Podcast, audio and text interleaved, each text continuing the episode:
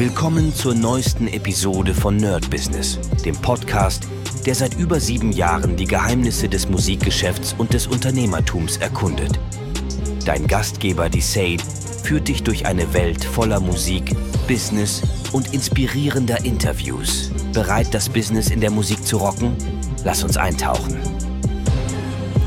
Hi Leute, herzlich willkommen zu einer brandneuen Folge vom Nerd Business Daily mit Medisat. Und heute reden wir über ein Thema, lustigerweise, wahrscheinlich hat mich der Algorithmus wieder getrackt, so ein bisschen um Steuern. Ähm, und ich habe letztens, und hier nochmal ein Disclaimer, das ist weder irgendwie eine Steuerberatung oder noch irgendwas anderes, es sind einfach irgendwelche Geschichten, die ich gehört habe, die ich euch sozusagen weiterleite. Und ich habe vor drei Tagen, glaube ich, einen Bericht gehört. Das war so ein bisschen so ein Nerd-Steuerbericht. Ich glaube in YouTube, ich weiß nicht mehr, wo das war. Das war nicht bei den, ähm, bei Solmec, es war irgendwo anders, wo es darum ging, dass äh, schon jetzt und demnächst viele Influencer Probleme werden haben, haben werden mit den Steuern. Und zwar geht es darum, dass viele, und das deckt sich so ein bisschen mit der Story von Marc Plätzer, ähm, nee, Torben Plätzer, sorry, der erzählt hat, wie er zu seiner ersten Million gekommen ist und wie wenig davon übrig geblieben ist, weil die Steuern alles zerfressen haben. Solltet ihr euch auf jeden Fall mal anhören, der Podcast ist wirklich gut von Torben Platzer, höre ich mir regelmäßig an, macht echt Spaß, ist sehr unterhaltsam. Und da ging es halt darum, so wie viel hat man denn von einer Million eigentlich? Also wenn man jetzt, sage ich mal, wirklich einfach Cash eine Million verdient, er hat es natürlich mit der Zeit.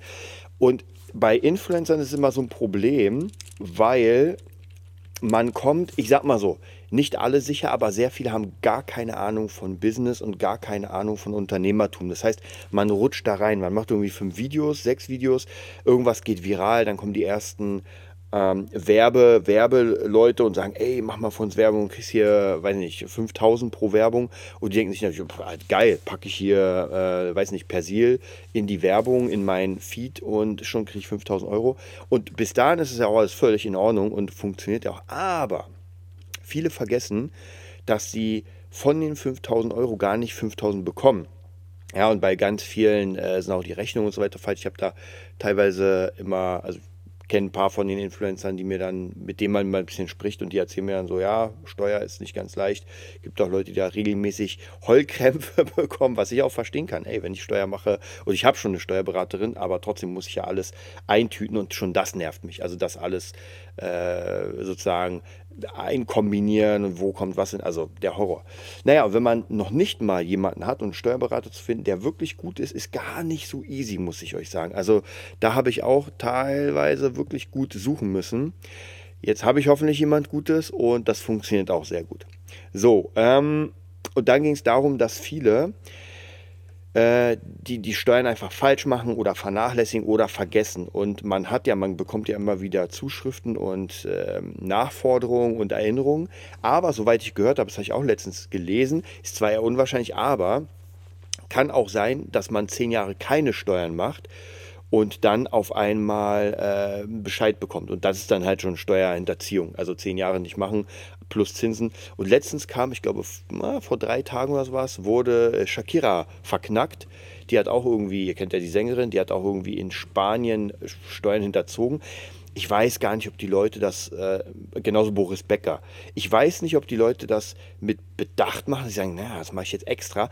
Oder einfach, dass sie dumm sind oder unwissend. Sagen wir nicht dumm, unwissend. Ja, es interessiert sie nicht. Sie kriegen einfach mega Kohle, sind auf der Bühne oder halt auf dem Tennisplatz, spielen, holen sich eine Villa und und und, haben dann irgendwo irgendwie irgendeinen Steuerberater, der das eigentlich machen sollte, aber dem muss man auch auf die Hände gucken und jemand, der sich da, Tennisspieler hat keine Zeit, dem Steuerberater auf die Hände zu gucken.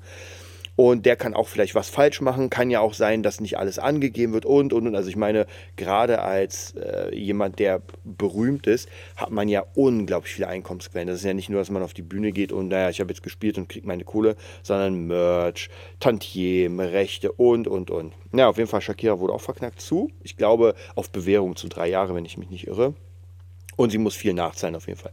Wobei man sagen muss, ich weiß gar nicht, ob sie, also ich würde ja eigentlich sagen, sie hat das Geld, weil ich meine, Waka Waka wird nochmal gespielt.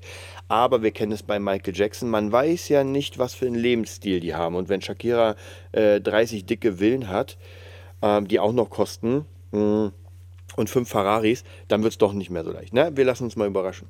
Und lustigerweise, nachdem ich diesen Bericht zu den Steuern ähm, gelesen habe, wo es darum ging, dass viele Influencer wahrscheinlich in den nächsten Jahren, das könnte sogar sein, es könnte sogar jetzt sein. Ich meine, ihr seht ja, was für Probleme wir gerade haben in Deutschland mit Kohle und man versucht jetzt, äh, Pkw-Maut geht hoch, ähm, die Steuern für die Gastro gehen hoch. Also da ist schon richtig dick was unterwegs.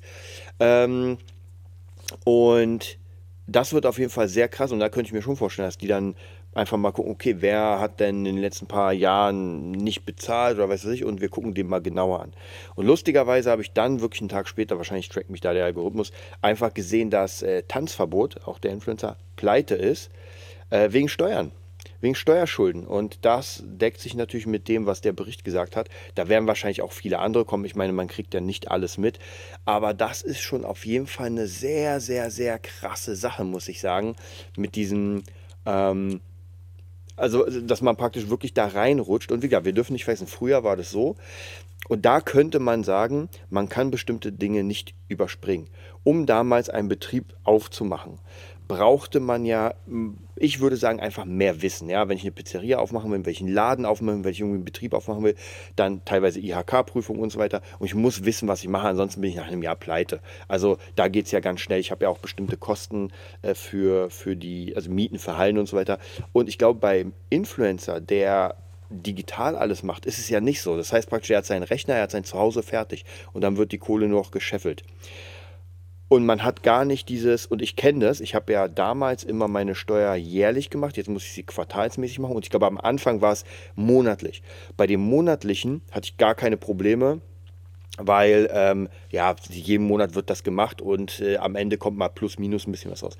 Dann, als es auf jährlich umgestellt wurde, uh, uh, uh da war es schon krasser, weil ich dann gemerkt habe, ähm, am Ende, äh, nee, sorry, jährlich, ja jährlich ist es krasser, weil ich muss erstmal alles zusammensuchen und habe nicht so wirklich die Kontrolle. So auch die äh, Mehrwertsteuer, die ich dann einbehalte, die 19 Prozent, bleiben ja bei mir. Das heißt, umso mehr ich verdiene, umso mehr Mehrwertsteuer ist da. Und ich kenne viele, viele Leute, die mit der Mehrwertsteuer hantieren. Habe ich auch gemacht. Das heißt praktisch, das ist gar nicht unser Geld, aber trotzdem gibt man es so aus, als wäre es unseres. Und dann, wenn am Ende die äh, Rechnung kommt von der Steuer zum Beispiel, alleine nur die Mehrwertsteuer, keine Ahnung, 5000 Euro, sage ich mal dann wird schon krass. Und 5000 Euro.